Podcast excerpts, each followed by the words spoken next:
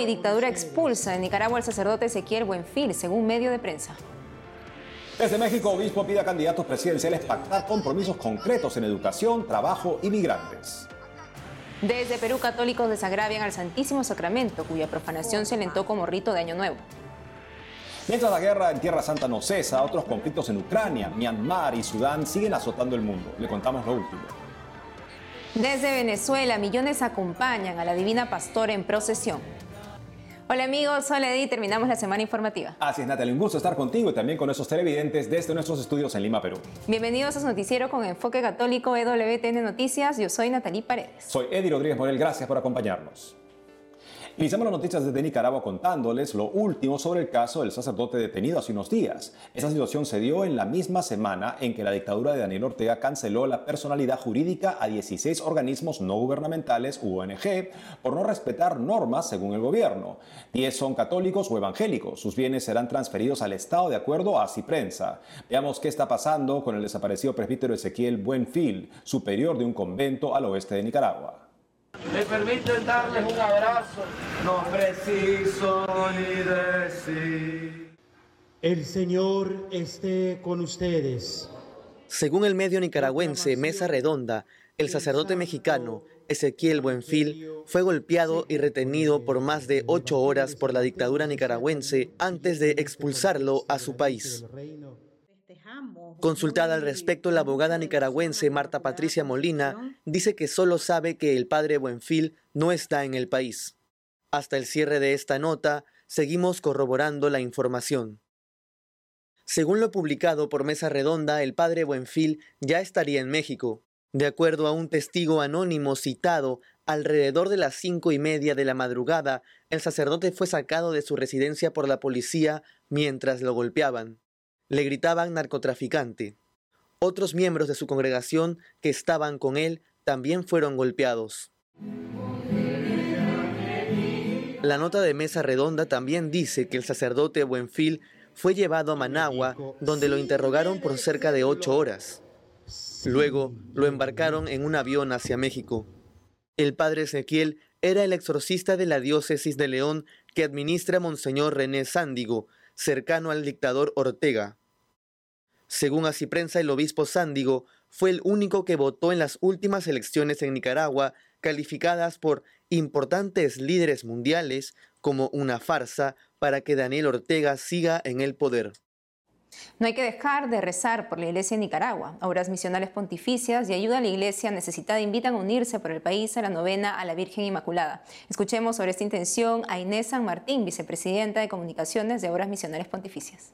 Por un lado, eso, la situación de la iglesia en Nicaragua. El segundo es obviamente una respuesta concreta a el pedido de oración que realizó el Papa por la iglesia en Nicaragua. Nosotros habitualmente haríamos una campaña de recaudación de fondos, pero tenemos un enorme desafío en este momento en Nicaragua por el hecho de que el gobierno está clausurando las distintas ONGs de la Iglesia Católica y como sabemos, como dijimos, hay una enorme represión por parte del gobierno hacia la Iglesia. Entonces, en ese sentido, hoy por hoy no es em, una posibilidad para nosotros realmente enviar fondos a Nicaragua. Por eso la respuesta concreta, que como todo cristiano, como todo católico, realmente creemos en em, el poder de la oración y en el hecho de que cuando dos o más personas se unen en su nombre, obviamente em, Cristo responde.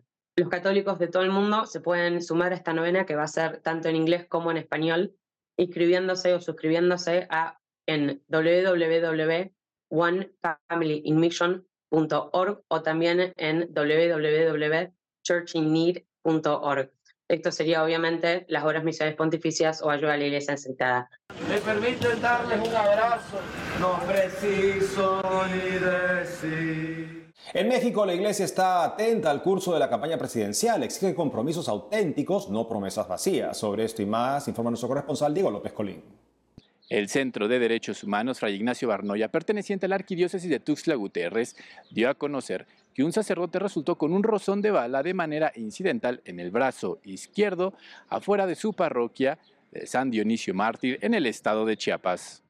De acuerdo a medios locales, la balacera se desató al frente del templo. Además del sacerdote, otra persona habría resultado herida, mientras que el autor de los disparos fue detenido por las autoridades. La organización católica advirtió que casos como esta balacera generan en la localidad un ambiente de zozobra y miedo, al tiempo que ponen en peligro a las personas y familias que transitan por las calles y quienes pueden ser alcanzadas por los disparos. El Centro de Derechos Humanos exigió a las autoridades mexicanas, tanto a nivel federal, estatal y municipal, que cumplan su obligación de mantener la tranquilidad y la paz social con apego al respeto a los derechos humanos. El próximo 2 de junio los mexicanos elegirán a quién será su próximo presidente, así como también elegirán diferentes cargos a nivel federal. Es por esta razón que Monseñor Jaime Calderón Calderón, obispo de Tapachula, en la frontera sur de México, le pidió a quienes aspiran a un cargo público a priorizar en sus propuestas la paz y la seguridad. En este contexto, Monseñor Calderón llamó a los candidatos a abandonar las tradicionales campañas políticas cargadas de promesas, para, en su lugar, pactar compromisos de frente a necesidades reales. El mensaje del obispo se enmarca en un ambiente de creciente inseguridad y de violencia en la región. Monseñor Calderón también propuso a los candidatos abordar otros temas importantes, tales como es el acceso a la educación integral, la creación de fuentes dignas de trabajo, así como una política migratoria humanitaria y la equidad entre todas las personas. También destacó la importancia de respetar y promover la dignidad de los sectores más vulnerables, incluyendo niños, mujeres, alcohólicos, farmacodependientes y personas en situación de calle. El próximo 27 de enero se realizará la marcha juvenil al Monumento a Cristo Rey en el Cerro del Cubilete en el estado de Guanajuato, bajo el lema Pedimos participación ciudadana, exigimos libertad religiosa. Cada año, este evento congrega a miles de jóvenes que suben hacia el imponente monumento erigido en la cima del Cerro del Cubilete en homenaje a los mártires de la Guerra Cristera.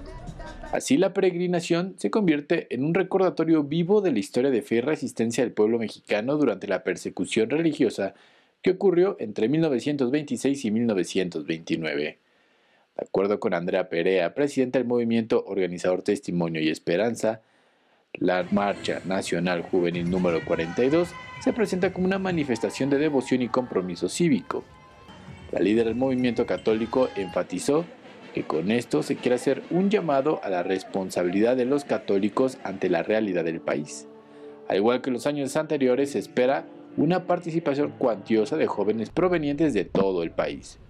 Según Perea, la meta de este año es superar la cifra récord registrada en 2020 que unió a 45 mil jóvenes. Reportó para EWTN Noticias, Diego López. En Perú, el gobierno crea por decreto un oficial de la igualdad en la administración pública. ¿De qué se trata? Sobre esto y más informa nuestra corresponsal Bárbara Socorro. A mis espaldas tengo uno de los siete paneles en los que se ve el rostro de Jesús en la hostia dentro del custodio. Este es un acto de desagravio ante la exhortación de un programa peruano en YouTube a profanar el Santísimo Sacramento como ritual de Año Nuevo. Se trata de la campaña Estoy aquí, promovida por el colectivo católico Jesús Eucaristía, animan a adorar a Jesús y cuidar la Eucaristía, luego de que una bruja instruyó robar hostias consagradas sin que sus entrevistadoras la cuestionaran. Lo que pasa es que hay varias formas. Para el padre Javier Crosby, este ataque al cuerpo de Cristo es producto de la mala formación de los católicos sobre lo que hay que actuar me encanta la reacción de la gente porque ha habido una respuesta masiva en contra, pero mucha gente a veces no sabe dar una respuesta de lo que están defendiendo. Lo que dice el catecismo, primero, saber qué cosa es el credo, los mandamientos, las oraciones y verdades que también debe conocer y los sacramentos. Ahí esto es básico. Esos son los rudimentos de la fe. Si no sabe eso del catecismo y solamente sabe cantar, mover el codito, bailar y nada más, no sabe nada. Por más que diga yo siento muy bonito, que diga lo que sea, no sabe. Necesitamos ser tratados, protegidos, formados. Entonces la tarea es formar, formar. No abandonemos a los niños, por favor. Toda la iglesia, todos los bautizados, todos los que trabajan en los ministerios, no se dejen engañar. No se dejen estafar. Existen poderes ocultos y maléficos que quieren destruir por completo la, verdadera forma. Y desde un segundo panel de la campaña Estoy aquí, les cuento que los católicos de Chiclayo, ciudad eucarística al norte del Perú, se unen el próximo 23 de enero a los actos de desagravio a Jesús sacramentado. Los fieles saldrán en peregrinación para adorar la aparición del divino niño en una hostia consagrada hace 375 años. ¡Vive el divino niño de milagro! Por otro lado, el gobierno de la presidenta Dina Boluarte dispuso por decreto la creación del oficial de la igualdad en las entidades públicas. La misión de esta nueva figura desde el 2024 será velar que hombres y mujeres tengan las mismas oportunidades. Para el congresista provida Alejandro Muñante del partido de derecha Renovación Popular, la medida promueve la ideología de género, una corriente que niega la existencia del sexo biológico.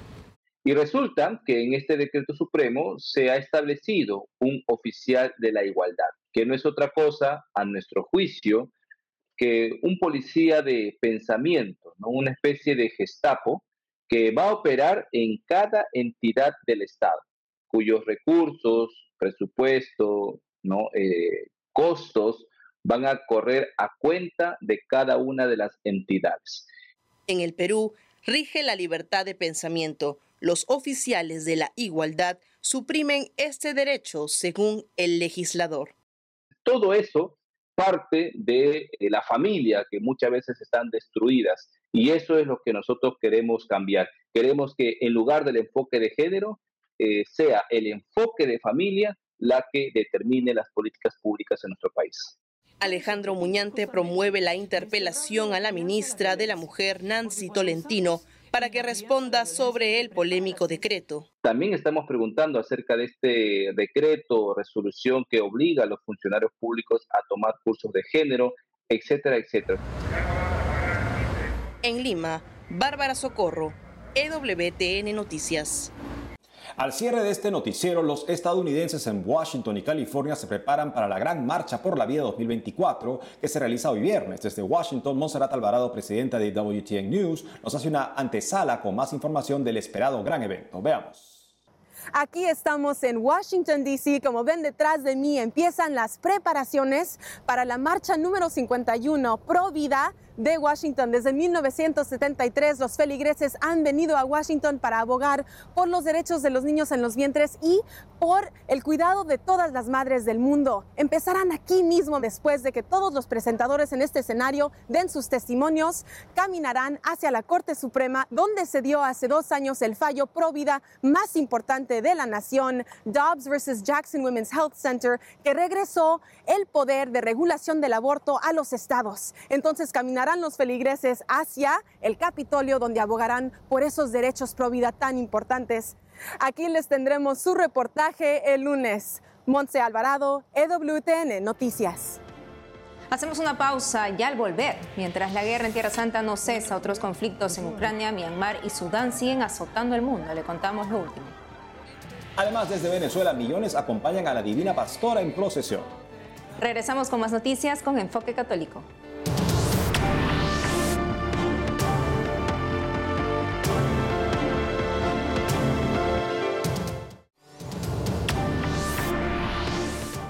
Contamos que el miércoles 17 último, medicamentos y ayuda humanitaria destinada para los rehenes en manos de Hamas y la población palestina llegaron a la franja de Gaza tras el acuerdo entre Israel y Hamas, mediado por Qatar y Francia. Hay guerras más allá de Medio Oriente. Veamos qué está pasando en Ucrania, Myanmar y Sudán del Sur.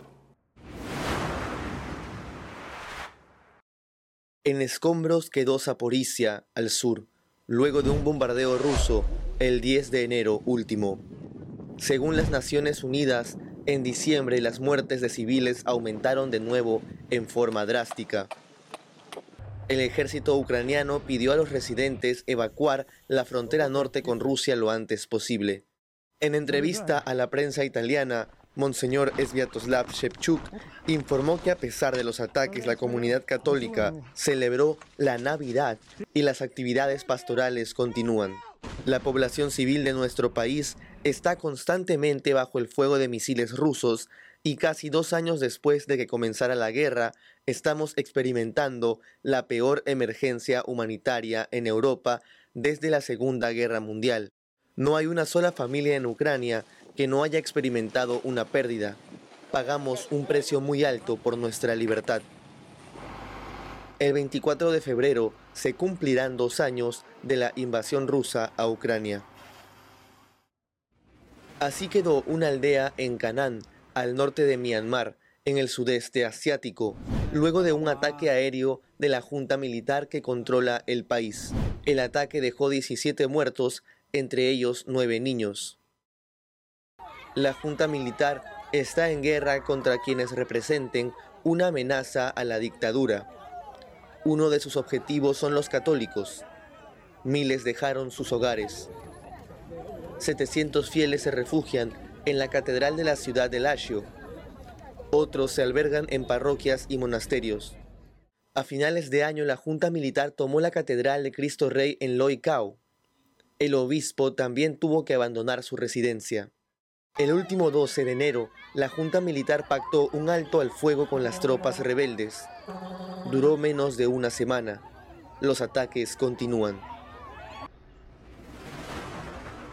Los jóvenes de la diócesis de Rumbek, en Sudán del Sur, peregrinan y rezan por la paz en África. Sudán, su país vecino, vive una guerra civil que se intensificó el año pasado. El conflicto llegó al territorio de Sudán del Sur porque le tocó acoger más de 7 millones de desplazados. Es la crisis migratoria más grave dentro de África. El grupo de 96 jóvenes católicos de Rumbek recorrió 125 kilómetros en tres días. Visitaron más de 17 parroquias para rezar por la paz junto a los fieles locales. Esta semana en América y África la furia de la naturaleza dejó víctimas mortales y a muchos sin hogar. En estos países la Iglesia Católica siempre está presente con su ayuda. Veamos.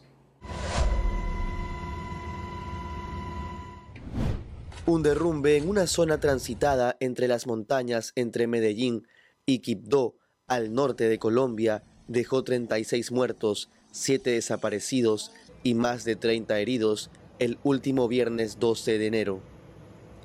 Gran parte de las víctimas estaban en una casa esperando a que el mal clima terminara para continuar con su camino. El presidente Gustavo Petro declaró desastre natural los derrumbes para agilizar la transferencia de recursos a la región. Hasta el momento. El Papa Francisco envió un telegrama con sus condolencias a las víctimas y su cercanía a Monseñor Jesús Álvarez Gómez, administrador apostólico de la diócesis de Quibdó. Al día siguiente, 13 de enero, Monseñor Álvarez llevó ayuda para los socorristas y pobladores. El 14 de enero último, el obispo de Quibdó celebró la Santa Misa en el lugar de los derrumbes por los fallecidos y damnificados. Estas son las calles inundadas de la provincia de Bengo, al norte de Angola. Desde la última quincena de diciembre, más de 300 casas quedaron inundadas debido al aumento de fuertes lluvias, según el medio Ver Angola. El obispo de la diócesis de Caxito, jurisdicción de Bengo, Monseñor Mauricio Camuto, pidió a los católicos ayuda para los afectados. En su homilía del último 14 de enero dijo, debemos mostrar nuestra caridad, no cerremos nuestro corazón, ayudémoslos con ropa y comida, porque según la información que estamos recibiendo, muchos de ellos lo han perdido todo y no han tenido tiempo de salir de sus casas. Invitó a que dejen sus donaciones en la Caritas de la diócesis. El obispo también pidió a las autoridades del gobierno supervisar la construcción de casas para que no se levanten en zonas con peligro de inundarse. Inundadas quedaron las calles de Río de Janeiro al sur de Brasil luego de múltiples desplazamientos de tierra debido a las fuertes lluvias del último domingo 14 de enero. Hasta el cierre de esta nota el fenómeno dejó 12 muertos, un desaparecido y más de 600 personas tuvieron que dejar sus hogares. El cardenal Orani Tempestá, arzobispo de la arquidiócesis de Río de Janeiro, pidió ayuda para atender a las víctimas. Caritas recibe las donaciones en la Catedral de Río de Janeiro.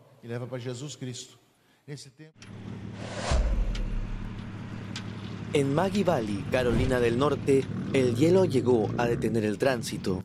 El frío extremo afectó gran parte del sureste de Estados Unidos. En esta zona, Una tormenta con vientos helados inferiores a menos 30 grados Celsius dejó más de 85 mil hogares y empresas sin electricidad. Diez personas que viven en la calle murieron por el frío. Algunas parroquias cerraron sus oficinas administrativas.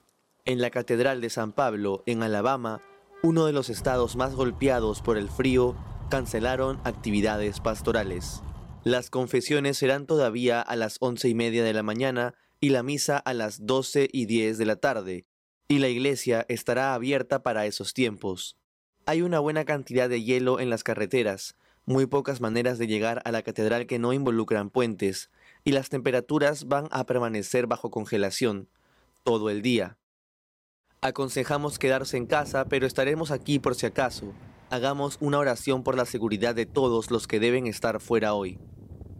Las ciudades del sur estadounidense registraron al menos 25 milímetros de nieve en 24 horas, algo que no pasaba desde hace dos años. Las escuelas suspendieron las clases. Nos despedimos viendo a millones de venezolanos acompañando a la Divina Pastora en procesión. Nuestro corresponsal Andrés Enríquez nos cuenta. Hasta el lunes. A pesar de los obstáculos y de las dificultades, el pueblo venezolano mantiene su fe intacta. Así lo demostró el domingo pasado, 14 de enero, cuando peregrinos de todo el país llegaron a la ciudad de Barquisimeto para acompañar a la Madre de Dios en una de las manifestaciones marianas más grandes del mundo. Más de 2.700.000 personas participaron en la procesión 166 de la Divina Pastora, según informó Adolfo Pereira, gobernador del estado Lara. Las calles de la ciudad se desbordaron de peregrinos, cada uno con una historia particular, con sueños y dolencias propias, y con necesidades y agradecimientos personales que todos querían colocar a los pies de la Santísima Virgen. Desde mediados del siglo XVIII, la Divina Pastora quiso quedarse en Barquisimeto y desde entonces no ha dejado de conquistar el corazón de todos los venezolanos. Este año, la visita a la Divina Pastora buscó afianzar la unión y la participación de todo el pueblo de Dios en la vida eclesial, teniendo como punto de partida la comunión de los santos, propuesta siempre por la Iglesia a lo largo de los siglos. La imagen de la Virgen recorrió más de 7 kilómetros a lo largo del día, desde la iglesia de Santa Rosa hasta la Catedral Metropolitana de Barquisimeto, en donde Monseñor Mariano Parra, arzobispo emérito de Coro, celebró la misa de recibimiento. No es fortuito que esta procesión se haya realizado 166 veces y que cada día crezca más el número de personas que acompañan a la Divina Pastora, constituyéndose así en una de las manifestaciones más grandes del mundo. Monseñor Parra recordó la razón fundamental de la veneración a la Virgen María, acercarse más a Jesús y dedicar toda nuestra vida a su causa. Además, sobre el lema de la procesión de este año, con María, caminemos en comunión, remarcó la necesidad de la unión y el encuentro en Venezuela. María, bajo la vocación de la Divina Pastora, hoy nos pide que como discípulos de su Hijo, aprendamos de ella a vivir solo para Cristo y a su servicio. Esta es nuestra razón de ser. El arzobispo emérito concluyó pidiendo a la Divina Pastora que ayude a sus devotos a encontrarse con Cristo, para alcanzar una conversión verdadera, vivir una espiritualidad de comunión y abrazar la misión evangelizadora en todos los ámbitos de sus vidas. Millones de peregrinos acompañaron a la Divina Pastora sin importar la distancia, el clima o la precariedad. Hombres y mujeres, ricos y pobres por igual, incluso creyentes y no creyentes. En Venezuela la Madre de Dios está arraigada en la cultura y en lo más profundo de cada corazón. Desde Caracas, Venezuela, Andrés Enríquez, EWTN Noticias.